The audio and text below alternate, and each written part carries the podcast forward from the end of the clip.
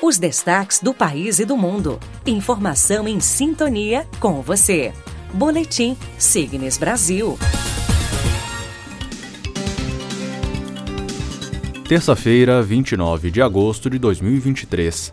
Na transmissão semanal realizada pelas redes sociais, o presidente Luiz Inácio Lula da Silva anunciou a criação de um 38º ministério na esplanada. A nova pasta deve ser chamada de Ministério da Pequena e Média Empresa. Segundo o presidente, a estrutura deve tratar da política de crédito voltada a essas empresas.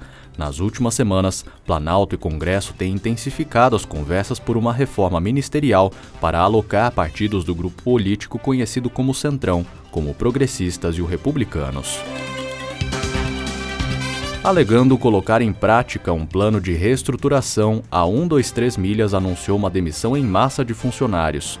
Segundo a companhia, a diminuição nas vendas é uma das razões para a crise financeira agora enfrentada pela empresa, que não divulgou o número total de profissionais desligados. Outra empresa do grupo, a Hot Milhas, também anunciou a suspensão da negociação de milhas aéreas.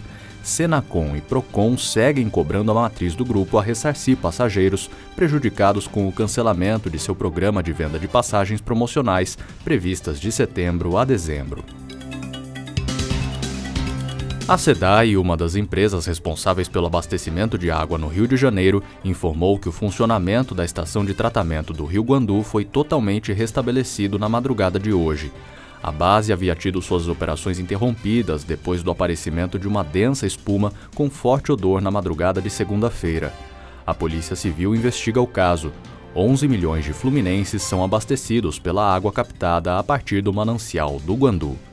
Kevin Camada, da Rádio Brasil Campinas, para a Signes Brasil.